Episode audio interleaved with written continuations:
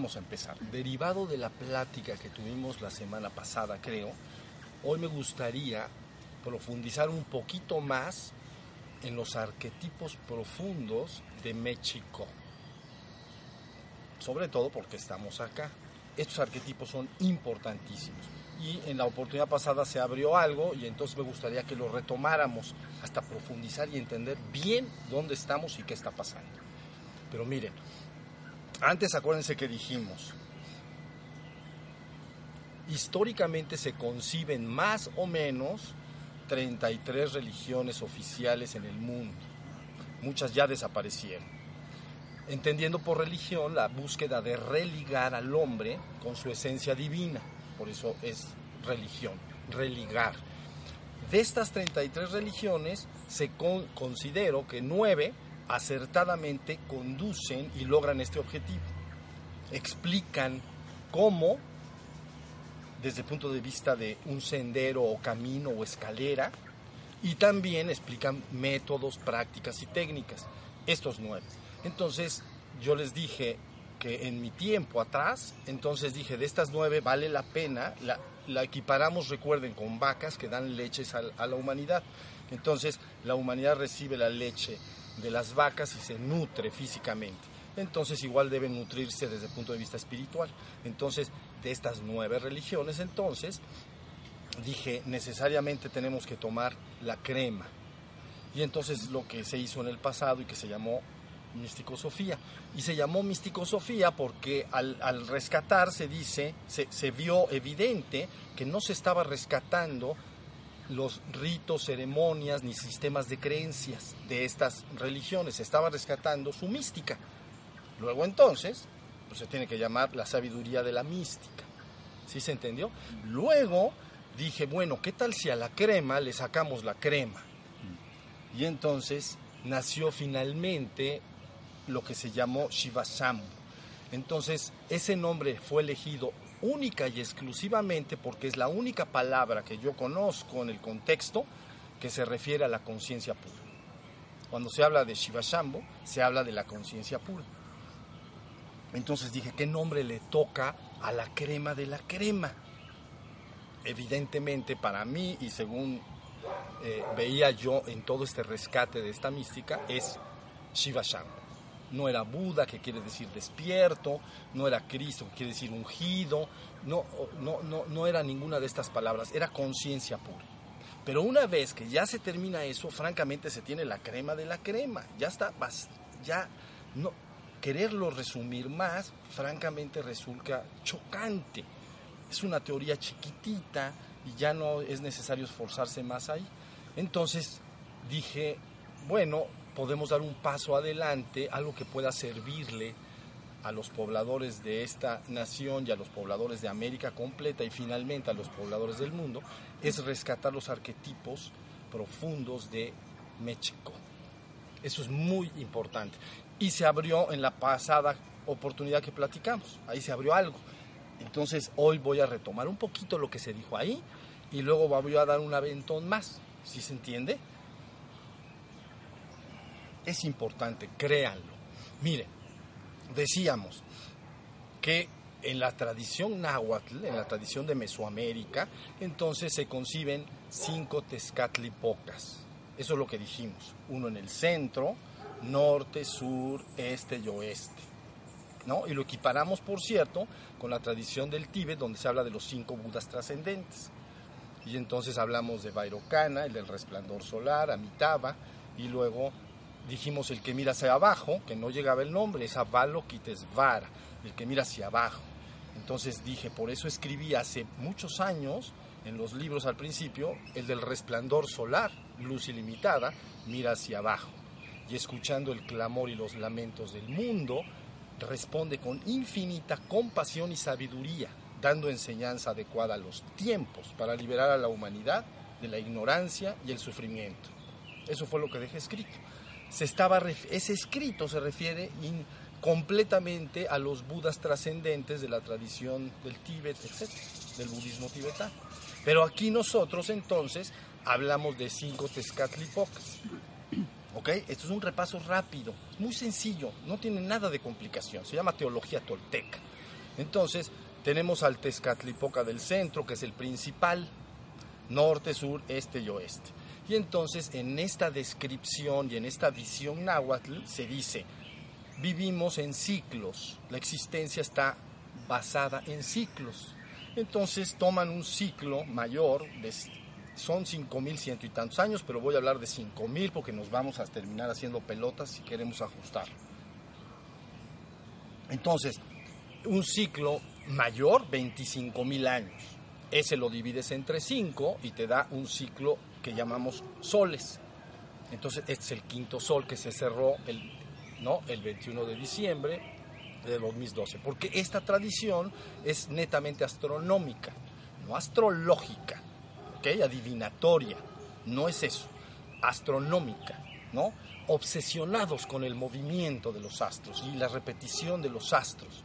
Entonces, en base a estos ciclos de los astros, desde la luna, que es nuestro ciclo menor, bueno, la Tierra, su ciclo de 24 horas, la lunar, la solar, y se iban a más, ¿entienden? Entonces hacen un diseño extraordinario. Entonces resultan estos 5.000 años quinto sol, ¿ya? Y entonces ellos dicen, la conciencia directriz de, de, este ejercicio de conciencia o de este ciclo, si ustedes lo quieren entender, entonces es el Tezcatlipoca del centro. Recuerden que les dije en aquella ocasión, su nombre en español es humo en el espejo, o el del espejo humeante, ¿ok? Y se le describe como solo portador de una pierna. Yo les aseguro que está refiriéndose a que se está, se está hablando de una conciencia que tiene la mitad en la existencia y la mitad en la trascendencia. Entonces están hablando de la conciencia divina que está en la existencia. Ese personaje, este Tezcatlipoca inicial, entonces da un banderazo y dice, ya va a iniciar estos cinco mil años. Y se tiene que ir enseñando periódicamente a los hombres lo que tienen que lograr. Les avanzo que lo que tienen que lograr es convertirse en esa misma conciencia, en la conciencia de Quetzalcoatl. Pero bueno, porque esa es la enseñanza que se, que se está transmitiendo durante los cinco mil años, no hay otra. Entonces se da el banderazo de salida, empiezan 5.000 años. ¿Ya estamos? Esto lo repaso porque ya lo platicamos la vez pasada. Entonces estamos hablando, síganme bien porque es bien importante, 3.000 antes de Cristo. Es 3.100 y tantos, pero 3.000 antes de Cristo. Bien, se da el banderazo, no es el primer retorno, es el banderazo de salida. Pasan mil años, entonces ustedes me van a seguir, del año 3000 ya se van al año 2000 y se llama primer retorno de Quetzalcoatl, porque el, el siguiente Texcatlipoca, otro de los cuatro, emana una conciencia que se manifiesta en el mundo y le llaman, le llaman serpiente emplumada. Entonces es el primer retorno de Quetzalcoatl, pero es el segundo Tezcatlipoca. ¿Se entendió? ¿Sí? Luego entonces transcurren mil años después, entonces vamos en el año mil antes de Cristo. Segundo retorno de esos cuatro, ya van dos. Año cero, hoy voy a hablar particularmente de este, año cero. Entonces nace tercer retorno de Quetzalcoatl. ¿Ya? Y, final, y luego entonces viene en el año mil después de Cristo, el cuarto retorno de Quetzalcoatl, que ustedes lo conocen como el rey tolteca en Tula. Seacatl Topinzli Quetzalcoatl, quiere decir uno caña, nuestro príncipe, Quetzalcoatl, Topinzli, nuestro príncipe, ¿ok? Y entonces ahí tienen al cuarto. Y luego, en esta cosmovisión, se está repitiendo cada mil años. Y, y el ejercicio de esos mil años siempre está dando una enseñanza a los pobladores de Anáhuac. Finalmente llega el año 2000 y entonces, así como se dice en los códices, realmente hay un Tezcatlipoca, pero se parte en cuatro. Entonces dice, dicen así, del Tezcatlipoca inicial emana una bola de incienso donde van los otros cuatro. ¿Ya? Y se van proyectando, uno, dos, tres, cuatro.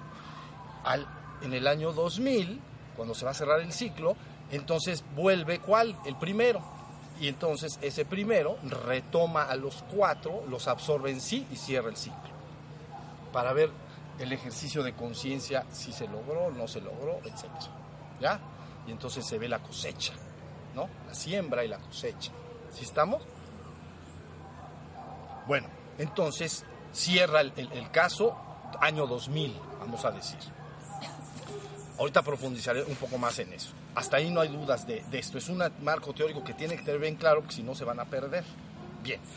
Ahora, no por casualidad, las tres, los tres florecimientos culturales más importantes en las tierras de Anáhuac, en el Valle de México principalmente, están ajustados a estos ciclos. Vamos a tomar principalmente los últimos 2000 años, no, podemos, no debemos irnos más para atrás porque nos perderíamos, pero 2000 años a la fecha está perfectamente ubicado. ¿Ok? Entonces, ¿qué florece en el año cero? ¿Se acuerdan? 3000, 2000, 1000, cero. Bien, en el año cero florece entonces Teotihuacán. ¿Ok? Inicia con una población de 5000 habitantes, ¿no? Pero está destinado a ser una cosa extraordinaria y está ajustado entonces a el retorno 3. ¿Ya lo entendieron? Al tercer retorno. ¿Se acuerdan? El primer retorno, año 2000 antes de Cristo, el segundo retorno, año 1000 antes de Cristo, el retorno 3, año 0, el retorno 4, año 1000. Entonces, todos saben y entiéndame que no estoy refiriéndome a la historia porque no tengo particular interés en la historia, porque es la parte superficial, me interesan sus arquetipos profundos. ¿Sí se entendió? La historia se ocupa de los hechos concretos, evidentes que suceden, y el arquetipo es la parte profunda que está por debajo de las cosas, haciendo que todo opere. Bueno, año cero finalmente, los historiadores dicen año 100 o año 200 antes de Cristo, pero año cero y entonces concuerda con la aparición de este Quetzalcoatl. No es casualidad, empieza entonces a florecer una cultura extraordinaria, ¿no? Y entonces este desarrollo dura 700 años, 800 años, y es una cosa majestuosa, inmensa, grandísima. ¿No? Algo que todos los historiadores y todos los filósofos en el mundo dicen, qué cosa tan extraordinaria o sea, extraordinario. Pero concuerda con ese retorno de la conciencia de Quetzalcóatl. Luego entonces, estamos en el año cero. Luego saben, en el año siglo 7, 8 y 9 viene una decadencia completa en, las tierras de Anáhuac, pero finalmente florece nuevamente en el año 1000, entre el siglo 9 y 11, Tula. Entonces, es, el, es la capital estado de los toltecas. Es ahí donde nace el que ustedes sí conocen bien ubicado como Seacatl, Topinzli, Quetzalcóatl.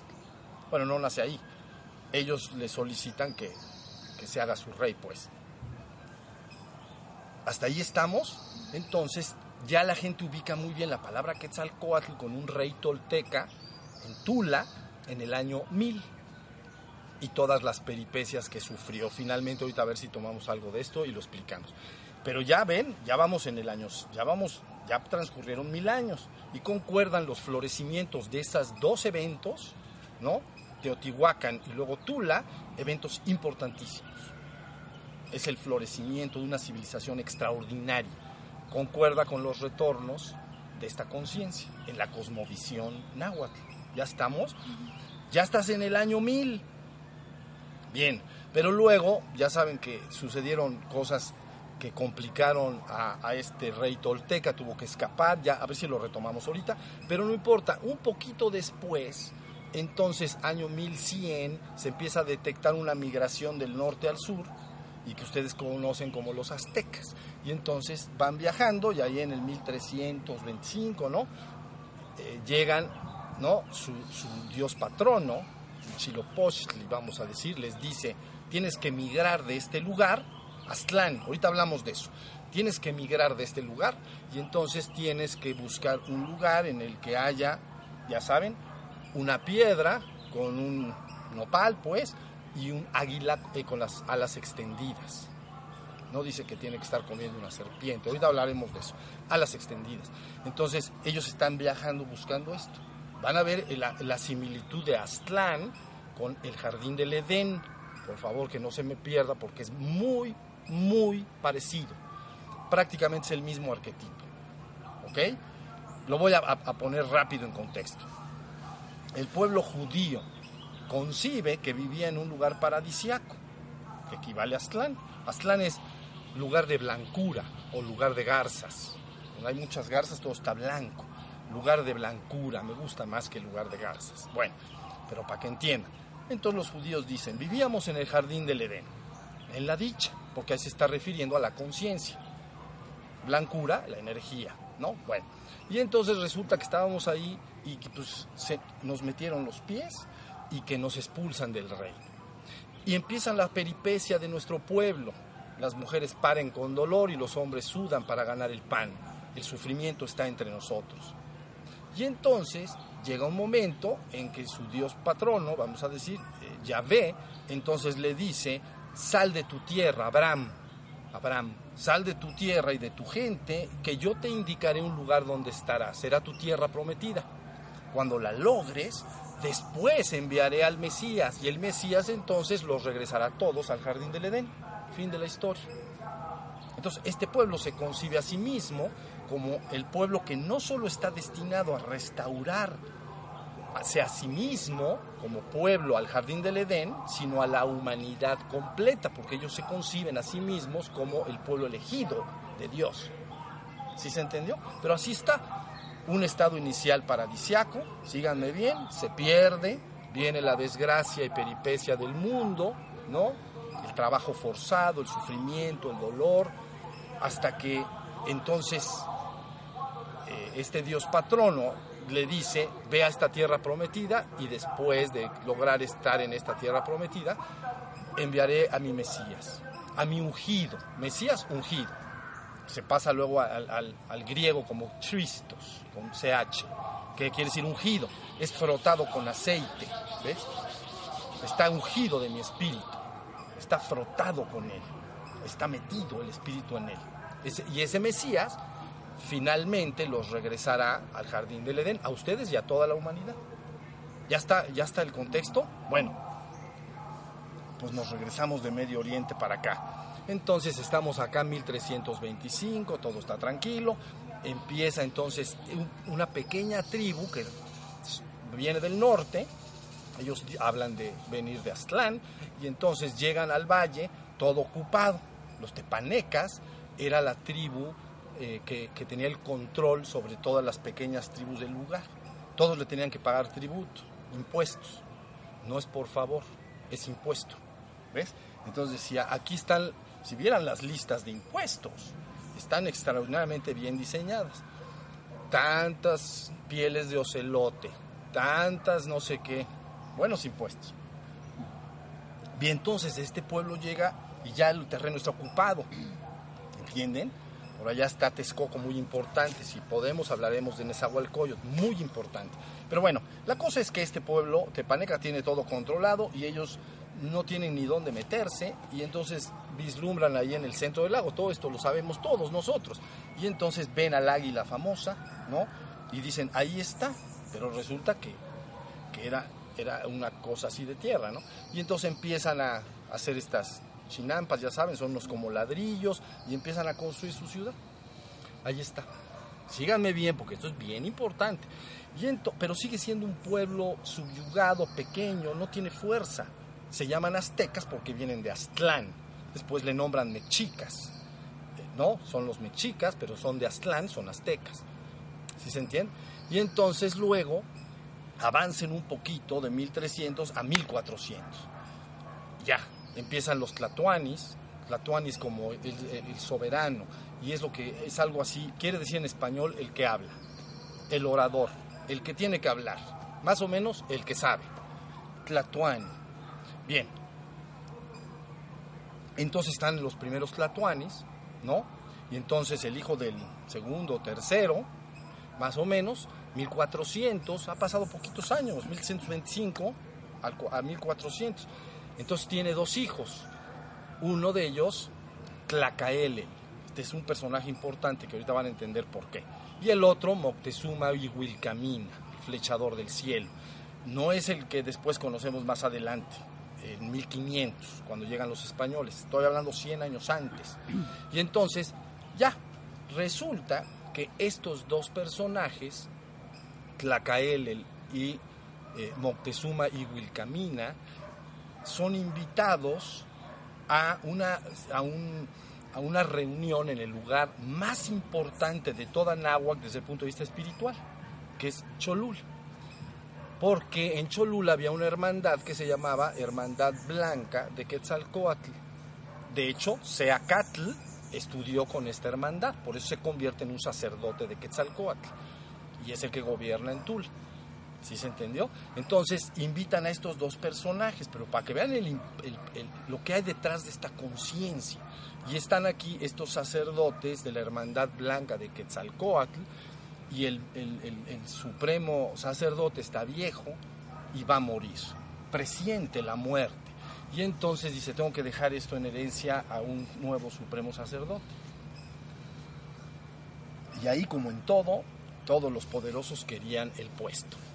Y entonces resulta que, pero llega Tlacaelel, llega este Moctezuma, son dos muchachos de una tribu sin ninguna fuerza, pequeñita, totalmente subyugada. No es el imperio que ustedes ya entienden después, es, es nada en ese momento. Y entonces el sumo sacerdote va a ceder el caracol, ¿entienden? El caracol es el símbolo de poder de Quetzalcoatl que se le da al sumo sacerdote. Y entonces ya después platicaremos de este caracol. Pero bueno, la cosa importante es que inesperadamente todos están pensando que se lo va a dar a sacerdotes de Quetzalcoatl de las clases altas de todas de las tribus, de los Tepaneca o algo así. Y misteriosamente se la da a Tlacael, a este muchacho. Y entonces Tlacael la agarra y dice, pues, pues me tocó a mí. Y entonces agarró con su caracol y que se regrese. Entonces ya se convierte, el otro ya desaparece de escena, muere, vamos a decir, se hace un viejo y muere, y queda como supremo sacerdote de la Hermandad Blanca de Quetzalcoatl. Pero eso hace que cuando regresen, entonces va a convertir a los aztecas de una tribu que no era nada, entienden, completamente subyugada en el imperio más grande que jamás se pudo haber concebido en 100 años. Estamos hablando de 1400 a 1500 y luego en 1500 el otro Moctezuma, ese sí, el que se llama, ¿cómo se llama? Moctezuma Xocoyotzin. Ese sí gobierna de 1500 a 1520, bueno, 19, es cuando llegan los españoles. Pero en 100 años se convierte en el imperio más grande. Ellos regresan y entonces ahí aparece un tercer personaje importante. Estoy hablando de puros arquetipos, ¿eh? Un personaje importantísimo que se llama Citlalmina. Citlalmina, una mujer, una mujer guerrera.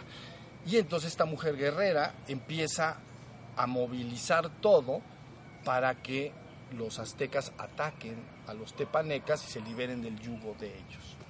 Citlalmina se le concibe como el, doble, o sea, la contraparte femenina de Tlacaelel.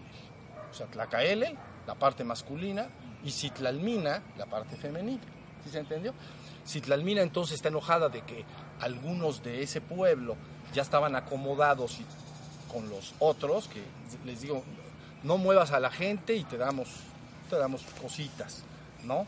Y entonces ella se molesta mucho y, y los hombres no la quieren seguir, moviliza a las mujeres. Esto es un evento muy bonito. Y ya van todas las mujeres a pelear. Pues, ¿cómo les iba a ir? Y entonces ya los hombres dicen, no, pues esto, esto no está correcto. Y entonces ya se suman y hacen todo el cambio.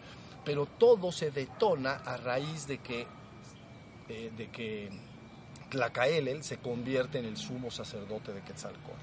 Hereda esa conciencia, esa, conciencia, es educado al mismo sistema que fue educado, mil, digo, 300 años antes, este, Seacatl, el que ustedes conocen como Quetzalcóatl. ¿Sí se entendió? Y esto cambia absolutamente todo. Él regresa y se convierte en el líder espiritual absoluto de la zona, ¿no? Y empieza a hacer una transformación extraordinaria. ¿Sí se entendió? Entonces ahí tienen en 2000 años, en el año cero Teotihuacán, en el año 1000 Tula, en el año, no tardaron mucho, en el año 1400, 1500 aztecas. ¿Sí se entendieron? Y todo todo este proceso, por detrás está el concepto de la serpiente en pluma, el concepto de una conciencia espiritual que puede hacer cambios inmensos en poquísimo tiempo, no como un proceso histórico largo, sino como un proceso abrupto de cambio. ¿Sí más o menos se entiende? Bueno, entonces resulta que llegamos al año 2000 y ellos están esperando y están diciendo, tiene que estar esta conciencia activa y hacer el cambio. Ellos todos lo conocen, pero aquí la idea es cuál es la enseñanza que siempre dio Quetzalcoatl, porque siempre la estuvo repitiendo, y era convertirse, acuérdense bien, en un Tlahuizcalpantecutli, ¿no? Aquel que se hace morada de la luz aquel que se convierte como una morada, una casa en la cual habita la luz. Y la luz en ti solo puede habitar cuando te vas despertando a la conciencia de tu propio ser y empiezas a emanar los atributos naturales de tu propio ser. Eso hace una transformación inmensa. Entonces, aquí tienen más o menos un recuento de dos mil años y por qué ahora México, México, eh, para el que no lo sepa, viene de México, entonces, Metz se traduce como luna y Chi, ombligo, y Ko, lugar. El lugar del ombligo de la luna quiere decir el lugar central. El ombligo, pues es el, centro ¿no? de tu cuerpo, tu ombligo es tu centro. Y entonces es el centro de la luna. Se está pensando como si fuera América el aspecto femenino, vamos a decir, como si fuera una mujer, un aspecto femenino, porque se conciben Oriente se concibe como masculino, donde hay en el Tíbet, en, los Himalayas, se concibe centro masculino y este se concibe centro femenino, así es como lo conciben. Entonces, la luna se está refiriendo a esta parte este, femenina. Entonces, eso quiere decir México. Bueno, aquí lo interesante es que yo he oído mucho a mucha gente especialista hablar de este tema y desde mi perspectiva no pueden detonar que esta conciencia haga el cambio porque lo están viendo como buscar querer hacer un cambio exterior y, no es así. Primero tiene que haber un cambio interior en las personas y ese cambio interior luego de alguna manera se manifiesta en el mundo. ¿Sí se entendió? Y los especialistas cuando hablan del retorno de esta conciencia no sé exactamente a qué se están refiriendo, pero, pero es como que quieren hacer cambios exteriores que son como iniciativas políticas, ¿entienden? Como en la educación, en la economía, en la... No, no, no, se van a cansar. Ahí están las luchas de poderes más cruendas, más las ambiciones más poderosamente enraizadas, ¿entienden? Lo que se está buscando entonces es un despertar, porque es la enseñanza que todos los todos estos, eh, digamos, avatares ¿no? de raza india, todos afirmaron siempre, tiene que convertirse en la conciencia de Quetzalcoatl. Y entonces el símbolo es precioso, porque está hablando de la fusión de lo masculino y lo femenino, perdón, sí, de lo masculino y lo femenino también, pero no, del espíritu y la materia. Es como una infusión en que el espíritu entra en el hombre y entonces ese hombre que es una serpiente se convierte en emplumada porque el espíritu entró en él. Pues tienes forzosamente que despertar. No es nada más una idea metafórica ni romántica, sino es un hecho que se tiene que, lograr. Esa conciencia empieza a despertar en uno, en más, en más, en muchos, en muchos y traería un cambio insospechable y no saben ustedes las esperanzas que hay en la conciencia ahí abajito en todos los pueblos de América esperando este momento. Todos, porque todos aparte lo están esperando, ¿no? Con diferentes nombres, etc. Entonces, esta plática es importante para que se entienda que detrás de lo que tú ves y detrás de las civilizaciones que ves hay poderosa conciencia directriz que de alguna manera puede hacer cambios extraordinarios. Esperemos que se pueda hacer, porque puedes pasar sin ver. ¿Han oído eso? Paso sin ver, cuando la gente juega baraja, ¿verdad? Dice, yo paso sin ver. Pues así te puede pasar. Pasaste la vida sin ver y no viste, no viste, no ves. La gente vive en su mente y solo ve lo que su mente ve. ¿Entienden? Y entonces no pueden ver cosas que son arquetipos profundos y que están diseñados para que haya un cambio profundo de conciencia. Por eso la esperanza de un sexto sol habla de un sexto sol de luz, porque se dice, viene el cierre del ciclo. O sea, esa... no, Yoctec, le dicen allá en, los mayas, es el mismo personaje, ¿no? De, de Tezcatlipoca. Dicen, es, es, es, algo que va a simbrar los confines de la tierra. Quiere decir, el poder detrás de esta conciencia es inimaginable. Es cierto que algunos han dicho, siempre que esta conciencia opera aquí o en cualquier parte del mundo, los historiadores lo detectan 100, 200, 300 años después, no en el momento que sucedió. ¿Sí se entendió? Porque en el momento que sucedió, pues, pues nadie se dio cuenta de nada, Pues ya pasó, sí, qué bonito, ya estamos eh, haciendo un mundo mejor y todo el mundo se va muriendo en el camino. Y entonces, pero resulta que pasan 100, 200, 300 años y dicen, ahí, ahí fue un momento importantísimo. Si más o menos se entiende, pues yo espero que esto suceda así. Yo les he afirmado que los códices dicen, yo no los escribí, dicen que la conciencia, esta conciencia debe operar eh, activamente en el último catún del calendario maya del quinto sol, 1993-2012. Tenía que estar operando. Y luego el último Quetzalcoatl dijo dónde, se había dicho cuándo, pero no dónde. ¿Ok? Entonces, ¿dónde? Entonces él dice, tendrán que retornar, ¿no?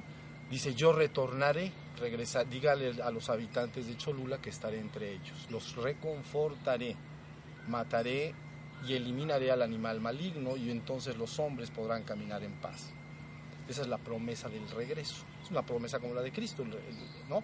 Siempre son arquetipos que están ahí puestos. La cosa es si las personas lo pueden ver y, lograr hacer el, cambio, vamos a decir. Entonces ahí tienen ustedes un empujoncito más de cómo en 2000 años ajustado a esta conciencia se dieron los tres eventos más importantes del crecimiento de la cultura en, México. Ahora la cosa es si la gente está abrumada dentro de los problemas económicos, dentro de tantas promesas de tipo político. La gente, los que tienen mucho, porque tienen mucho, ya se acomodaron y dicen, ay, luego me platicas del despertar, comprende pero los que tienen pocos y padecen las más grandes desgracias, entonces aunque les digas que despierten, imagínatelos metidos en los más grandes problemas económicos y apuros. Entonces unos porque tienen y los otros porque no tienen.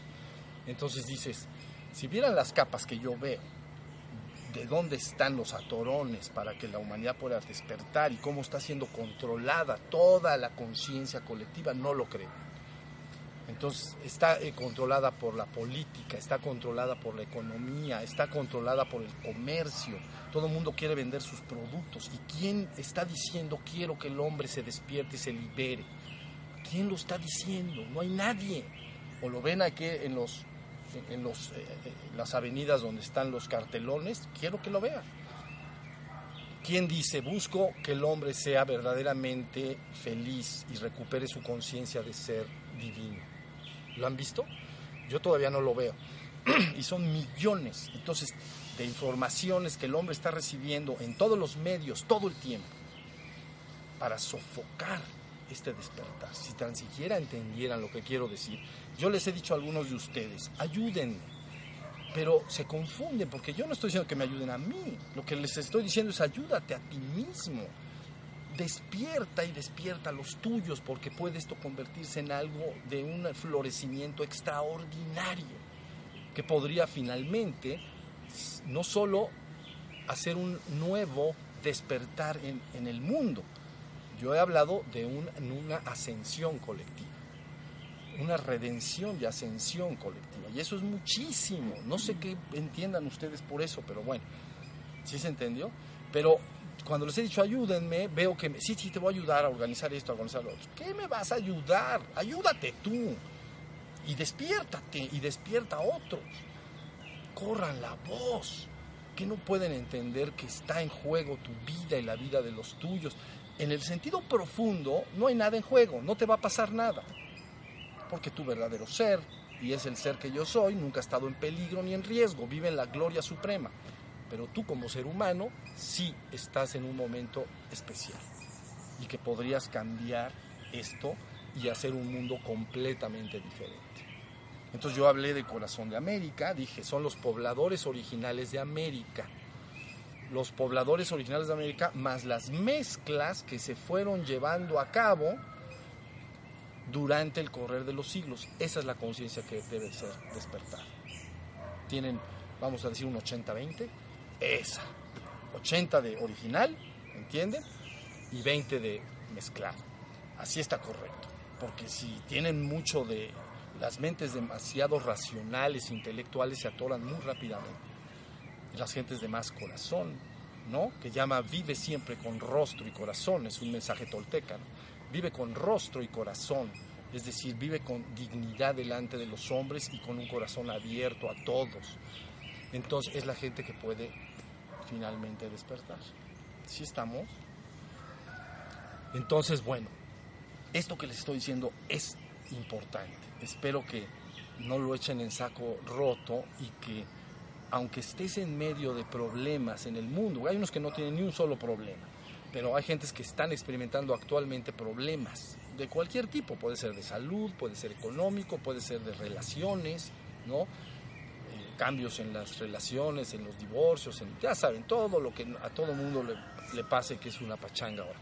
Y entonces, en medio de eso, ni modo, ahí en medio tienes que, que hacer tu trabajo y despertar. Si no lo haces, pasará sin ver. Pero el que pasa sin ver, ¿qué pasó? ¿No vio? Punto. No, porque el que dice, no, yo sí pago para ver, por, pago el costo, porque quiero ver, quiero ver si lo que me están diciendo es real, lo pago, el esfuerzo, entonces ya veo, ¿ves? Pero si pa paso sin ver, ni te enteraste. Así es la cosa. Muchos están prometiendo muchas cosas, todos ofrecen miles de cambios a todos los niveles, la industria que más ha crecido es la industria de la autosuperación, entonces hay cursos por todos lados, todo el mundo está ofreciendo cursos para esto, para el otro, para el otro, para el otro. Entonces yo digo, ¿por qué no se despiertan de una vez y para siempre y se dejan de tantos enredos? Porque hasta eso que supuestamente vendría a ser una ayuda, se empieza a convertir en un problema. Porque entonces la gente, que no es, la gente, sobre todo, hay un tipo de gente que, digamos, su principal toxina es greed, avaricia, ambición, ¿no? Puede ser una ambición intelectual o puede ser una ambición material. Entonces, es lo que se llama fiebre de oro, ¿entienden? Fiebre de oro es esa necesidad de, tener y tener más, se llama greed, avaricia, ambición, pero desmedida. Pero hay gente que también lo tiene a nivel mental, entonces entiende algo de esto y entonces ya se quiere otro libro y quiere otro libro y quiere otro curso y quiere otro curso y al rato tiene posiblemente un bagaje intelectual inmenso, pero no se despertó. Y otra persona que no leyó un solo libro, pero se sentó a hacer sus postraciones, se despertó. ¿De qué te sirve haber leído 10.000 libros y meterte a 10.000 cursos y finalmente no te despertaste? ¿Sí se entendió la, la, idea? Entonces este grid debería de disminuir un poco, porque las gentes gobiernan sus vidas por ello y terminan pagando el costo. Al final apostaron todo a nada. En vez de haberlo ganado todo, ganaron nada. Y luego se marchan en paz. Insisto, esta no es una, una idea, por favor, en el que a ti, como, como el ser que eres, te va a pasar algo. No te va a pasar nada. Tu verdadero ser está al margen de que te pase algo porque tú eres la gloria de la gloria en la esencia misma. Estoy hablando como personaje histórico en este momento y nada más. ¿Entienden? No estoy hablando de cosas eh, que verdaderamente te va a pasar algo. Pero si quieres disfrutar de lo que eres, pues yo me dedicaría a despertar. ¿Me entienden? Todo el tiempo. Y luego correría la voz. Boca a boca y a oído ha sido la comunicación de todos los tiempos, es la más eficiente. ¿Ven? Todos los medios invierten miles de millones de dólares, todas las compañías y corporaciones, en los medios para inundar a la población de cosas. para que les compre sus productos. ¿Ok? Entonces, lógicamente, es, esto, este mensaje no va a, ponerse a ganar primero millones de dólares, miles de millones de dólares para poderse anunciar en los medios, ¿verdad? Mejor de boca a boca.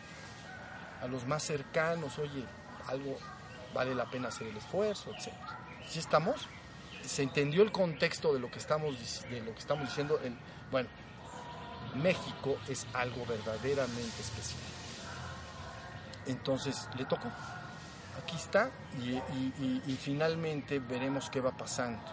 Sé que hay poderosas fuerzas que les interesa todo menos esto. No le interesa la liberación de las conciencias y por lo tanto su dicha y su gloria eterna. Les interesa el dominio de las conciencias. Si yo domino tu conciencia y te digo algo y tú me crees y reproduces lo que yo quiero, te tengo dominado. Haces lo que yo quiero. No, yo no estoy interesado en el dominio de las conciencias, mi interés es la liberación de las conciencias.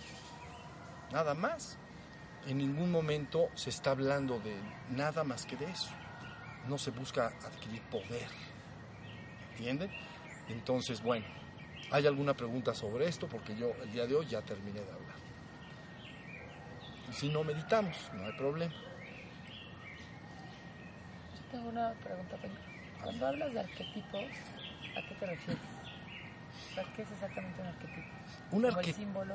No, un arquetipo es como un modelo perfecto de algo y que entonces tú buscas reproducir. ¿Ves? Como si fuera un modelo que si fuera así sería perfecto. Por ejemplo, voy a poner en otro ejemplo. Pero imagina que, la, que tú pones una escultura que hizo el mejor escultor del el David de Miguel Ángel. Funcionaría como arquetipo en el sentido de que los estudiantes que están aprendiendo a esculpir buscarían reproducir eso. ¿Sí se entiende? Ahora, cuando se habla de arquetipos, se habla de que en la conciencia hay como un diseño que puede operar y manifestarse físicamente. Entonces, arquetipo es como un modelo que, que si sucediera perfecto, se reproduciría perfecto. En el arquetipo se busca que el hombre pueda experimentar transitoriamente un reino en este mundo. Transitoriamente. Pero, y la idea es cómo traspasar ese arquetipo a la vida diaria. ¿Sí se entendió? Que, que, funciona. Sí me explique. Modelo. Es el modelo a seguir, vamos a decir. Entonces, por ejemplo, en este caso, los modelos como el Jardín del Edén o Aztlán son lo mismo. O sea, Aztlán funciona como un arquetipo, como un arquetipo de un de en el mito, ¿eh? no en la historia, sino en el mito funciona como un arquetipo, como un modelo paradisiaco. Por eso se llama lugar de blancura, lu- lugar que en el otro caso sería lugar de deleite, ¿no? El, el paraíso, el, el jardín del Edén, ¿no? Jardín del deleite. Esto sería jardín de la blancura. Entonces, esencialmente se está diciendo si, si, si el, corazón de América despierta, no solo haría, reproduciría el arquetipo de ese, de, ese Aztlán o de ese jardín del Edén en el mundo, sino que finalmente regresaría a él ya definitivamente. O sea, reproduce el modelo acá y luego entonces levantado y ya, se termina. Porque pudo reproducir el modelo. ¿Sí estamos? Eso es lo que significa este, un arquetipo. Y Aztlán es el arquetipo mitológico que, que, forma parte fundamental de esta tradición náhuatl. Por eso estos dos personajes, Tlacael el- y Moctezuma, mandan una expedición ¿no? a buscar Aztlán para ver de dónde vienen, cuál es mi origen. Pero debe de entenderse mi origen divino. ¿Entienden? Entonces manda a un grupo, se van, para que lleguen a Aztlán, que es el modelo, es decir, el origen divino. Y entonces después que vengan los mensajeros y me digan cómo tengo que reproducir eso acá. ¿Cómo puedo en el mundo reproducir lo que encontré allá? Sí está.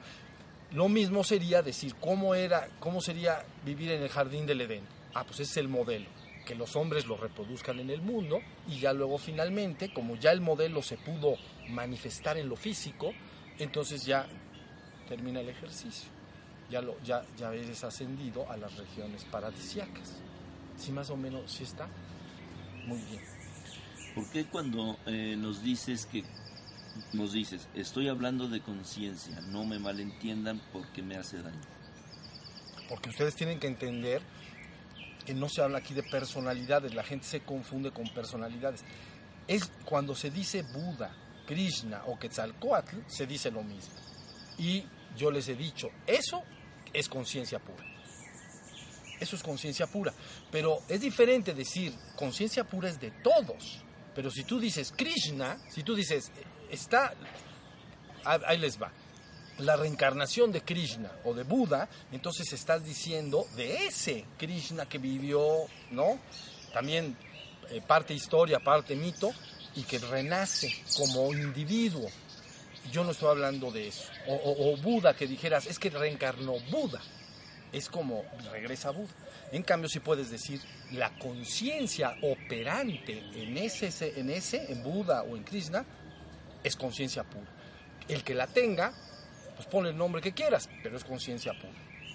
¿Sí, ¿Sí se entiende?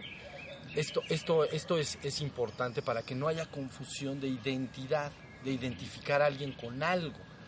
Simplemente está diciendo conciencia. Les voy a decir un ejemplo así, el más sencillo del mundo. Ustedes posiblemente conocen, bueno, el, bueno, uno que sí conocen, dolor de estómago. ¿A todos les ha dolido el estómago alguna vez? Bien, han tenido conciencia del dolor de estómago. Ok, entonces yo la tengo, no soy el propietario del dolor de estómago. Tengo conciencia ahorita de que tengo un dolor de estómago. Pero si la tienes tú o tú o tú, ah, entonces la podemos tener todos. Ah, entonces es conciencia. Dolor de estómago, conciencia. No está hablando de un individuo, está hablando de una conciencia colectiva, de todos. Yo cuando me estoy refiriendo a conciencia pura, me estoy refiriendo a nuestro verdadero y divino ser. Que la gente históricamente le ha impuesto muchos nombres. ¿Entienden? Le pueden llamar el nombre que quieran, le pueden llamar Quetzalcoatl, porque funciona como para que las personas entiendan. Le pueden llamar Buda, le pueden llamar Cristo, le pueden llamar Krishna. Pero para mí esas palabras en realidad no significan nada. Nada. Y confunden enormemente. Porque resulta que así como aquí están esperando a Quetzalcoatl, allá están esperando a sus mesías, están esperando a Cristo, están esperando al Mahadi, ¿no? El Islam espera al Mahadi, al bien guiado. Y así sucesivamente, todos están esperando Maitreya. Los budistas esperan a Maitreya. Entonces, al hablar de esto, resulta que ya todo mundo tiene las espadas desenvainadas de que es que eh, si va a ser Maitreya, si no, Maitreya es el anticristo, ¿no? Pues es que el Cristo, no sé qué, y es que van a ser el Mahadi. Están hablando de personalidades. Tendrían que entender que detrás de esas palabras está una sola conciencia. Entonces no, entonces no habría confusión. Dices, ponle el nombre que quieras, simplemente es la conciencia despierta. Y si está despierta, lo tendrá que demostrar y, lo, y tendrá que explicar perfectamente a qué se refiere esa conciencia. Y si lo hace, está, está indicando que la conoce. Sí, sí me, es como si yo te digo, mira, nunca te ha dolido la muela, pero cuando te duela, vas a ver que se siente bien feo. Y se te va a doler los ojos por acá, y te va a doler por acá, y tú nunca has tenido dolor de muelas y dices, bueno, eso dice. Y cuando te da, dices, tenía razón. Ya tuviste la misma conciencia que él. Entonces sí, el dolor de muelas, lo que él me describió, es idéntico. Ahora sí, uh -huh. esto, sí, es, sí. esto es importante, bien, pero bien importante. No saben, todo mundo está ahorita en el mundo esperando esto. Y todos están hablando de sus nombres. Y entonces ya todo mundo, si tú entras en las redes, una bola de discusiones en que si Maitreya es el anticristo porque es budista. Que si va a venir el Mahadi, pero el Mahadi es no sé quién. Y que entonces, o sea, puras broncas por palabras. Está famosada. Desde mi perspectiva, sí, pero ellos se lo toman muy en serio. O sea, ellos se lo, o sea, ellos sí están dispuestos a morir por una palabra. Uh -huh. Yo no. Quieren, yo no. Sí. Perdón, porque lo quieren identificar con un personaje, con, con una entidad humana. Claro. Y la conciencia se manifiesta a nivel colectivo. Es nuestra verdadera esencia y nuestro verdadero ser. Entonces ya. Sí lo se entiende. todo físico, ¿no? Vaya la tendencia a todo material, por eso identificar Jesús con Cristo, que son cosas diferentes, ¿no? Bueno, Un, ah, un ser claro. humano con esa conciencia Sí, ¿no? por eso hay grandes discusiones, porque algunos dicen, no, es que Cristo es una conciencia, y otros dicen, nada de que Cristo es una conciencia. Cristo es Jesús, punto. Y nadie puede ser más que Jesús. Ahí está identificado, ¿ya viste? Crea problemas en el sentido de apreciación de las cosas Y genera mucha, todo, pero ¿no? mucha violencia. Mucha violencia. ¿Entiendes? ¿Perdón? Y los judíos siguen peleando con sus vecinos por la famosa tierra prometida que no entienden que no es física, ¿no? Bueno, es que ahí está parte del sí, ahí está parte del problema. La tierra prometida se ha buscado, ta ta ta, pero es que ellos dicen cuando en su en su en su sistema de creencias, cuando la tierra prometida es recuperada y se reconstruye el templo de Salomón y parte de Jerusalén, ya van dos de las tres cosas que quieren. Entonces, ellos dicen vuelve el- vuelve el Mesías. Ellos dicen el Mesías está a la puerta, porque ya lograron de tres objetivos dos. O sea, el primer objetivo era recuperar Tierra Santa, después de la Segunda Guerra Mundial, recuperar parte de Jerusalén, eso fue en la Guerra de los Seis Días, ¿no? 78 o algo así, recuperaron un, peda- un pedazo de Jerusalén, donde tienen la, esta, ¿cómo se llama? El, el muro de los lamentos, donde la gente mete sus peticiones ¿no? y hace sus oraciones, es un muro, ya es la segunda. La tercera que quieren es reconstruir el templo de Salomón, pero resulta que hay ahí una, una construcción del Islam ahorita. Entonces tienen, tendría que quitarse y ponerse la otra. Y entonces esas tres cosas indicarían, según su cosmovisión, que el Mesías llega. Ya se entiende, es un asunto.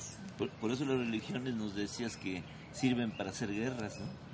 Bueno, en- pues sí, porque los sistemas de creencias de alguna manera difieren unos de otros y finalmente puede haber enfrentamientos por los sistemas de creencia. Es horrible porque estás diciendo lo mismo, están esas religiones abajo diciendo lo mismo con otras palabras, pero en la parte superficial, en las el uso de palabras, parecería que no. Entonces enfrenta a los hombres. Por eso mi interés es recuperar la esencia y decir, pues síganse peleando. por- por- pero la verdad es que en su esencia todas están diciendo lo mismo. O sea, si tú vas al Islam, por ejemplo, la vivencia de unicidad con lo divino se llama al-Tawhid, ¿no? La unicidad perfecta del ser. Pues es la vivencia que se habla en, la India y la vivencia que muchos místicos cristianos han tenido. Al-Tawhid. Pero tú dices Al-Tawhid y parece que quieres decir otra cosa. Aquí en el cristianismo se habla de éxtasis místico, pero finalmente es la misma vivencia, es la misma conciencia. ¿Sí se entendió? Maestro, yo en, en que tenido oportunidad de platicar con varias personas respecto a todos estos temas, me he dado cuenta que, ese es mi, mi- mi punto de vista muy personal, ¿no? que lo que pone mucha barrera en, el despertar es que seguimos tomando las etiquetas que nos colgamos y entonces no identificamos que la otra persona también tiene una etiqueta, esa deidad de cualquier creencia, es una etiqueta la que tiene. Entonces, si nosotros nos quitamos primero las etiquetas, entendemos que lo que está representado atrás de ella está mismo que yo. Claro. Es que esencialmente lo que se busca es transformar, y ya con esto termino, transformar a una humanidad religiosa en una humanidad espiritual. Eso es. La palabra religión es una institución y entonces que tiene ritos, ceremonias, es bien importante, y sistemas de creencias. Y abajo tiene su esencia, que es su mística. Bueno, entonces ahorita la humanidad está repartida en religiones, entonces una humanidad religiosa, ¿no? El asunto es decir, ¿por qué no dejar la plataforma de lo superficial y nos vamos a la esencia, a la vivencia de unicidad con lo divino? Veamos si dicen lo mismo, vas a decir sí, realmente dicen lo mismo. Entonces ya transformarías a la humanidad de religiosa en espiritual. Esa humanidad espiritual sí podría crear un reino en este mundo. Transitorio. Y luego vendría el fin. Porque cuando el arquetipo ha sido adecuadamente manifestado, entonces se terminó el ejercicio. ¿Entienden lo que quiere decir? ¿Cómo explicarlo? A ver, imagínate que tú eres un actor de teatro, y con esto ya termino. Imagínate que ves, bueno, bailarina de ballet o bailarina así padre, y ves a la mejor bailarina de todos los tiempos hacer una danza particular. Y entonces tú dices, cuando yo, ¿no? Que soy una bailarina, pueda hacer una actuación como ella, llegué a la perfección. Entonces, francamente, ya después ya no tiene caso volverlo a hacer. Entonces, todo tu ejercicio, toda tu práctica y tu danza estaría diseñada hasta llegar a reproducir la perfección de esa que es la mejor de todas las bailarinas de todos los tiempos, que funcionaría como un arquetipo. El día que lo bailo y que lo sé que lo bailé como ella, digo, ya no puedo superar más esto. Ya se logró el arquetipo manifestar. Esa es la idea de que la humanidad manifieste, como una ideología, manifieste un reino en este mundo que es reproducción del arquetipo. ¿Sí se entendió? Y entonces ya después vendría una ascensión. Ya, no, ya, ya para qué más. ¿Sí se, ¿Sí se, entiende la idea? Eso es un poco el asunto. A ver, ¿dices algo? Entonces sí, sí se vale hacer el jardín del Edén en este, en este mundo para después ser tomado y, y redimido. Ahí ya me... Sí, colectivamente sí. Es que la idea es, es que esa fuerza, si las personas se fueran despertando en forma colectiva, inevitablemente manifestarían un reino en el mundo. Todas tus más bajas pasiones, todos tus, tu, todo, no sé, todo tu odio, tu avaricia, tu, tu, tu envidia, tus celos, todo lo que hace este mundo muy imperfecto, se elimina cuando despiertas a tu ser. Entonces los atributos naturales manifiestan eso. si un solo hombre lo hace, pues bueno, está, está difícil, pero si se sucede colectivamente, todos estarían manifestando de manera natural, no creado por la mente, ¿entiendes? No es decir, ¿cómo hacemos un reino en este mundo con la mente? No, me despierto, voy a mi ser y manifiesto lo que está en mi ser. Y yo les he dicho que tu ser en la existencia es un infinito océano de paz, armonía, amor, libertad, libertad completa. La mente es la que encajona todo. Y luego dicha, dicha suprema. Entonces, eso es lo que experimenta el ser. Entonces, así se manifiesta en el mundo. Has quitado todos esos contaminantes, ¿no? De ambición, de, en fin, que tienen los seres humanos. Entonces, harías un reino en el mundo. De manera natural y sin esforzarte. Pero ya equivale a que hiciste como la bailarina. Hiciste una actuación perfecta. Bueno, pues por eso se habla del misterio de la redención. ¿no? retomar a la humanidad y regresarla a un estado paradisiaco en la cual estaría en feliz comunión con la divinidad. ¿Pero por qué? Porque sucedió lo que te estoy diciendo. Sí. sí y eso se logra despertando en lo individual. Y luego colectivamente. Para irradiar esa, ese tono de do que nos das. El tono de do, que les he dicho mucho. Porque acuérdense bien, los hombres muy despiertos, que ustedes ubican como a veces fundadores de grandes religiones, etcétera, han influenciado enormemente a la humanidad, pero son poquísimos.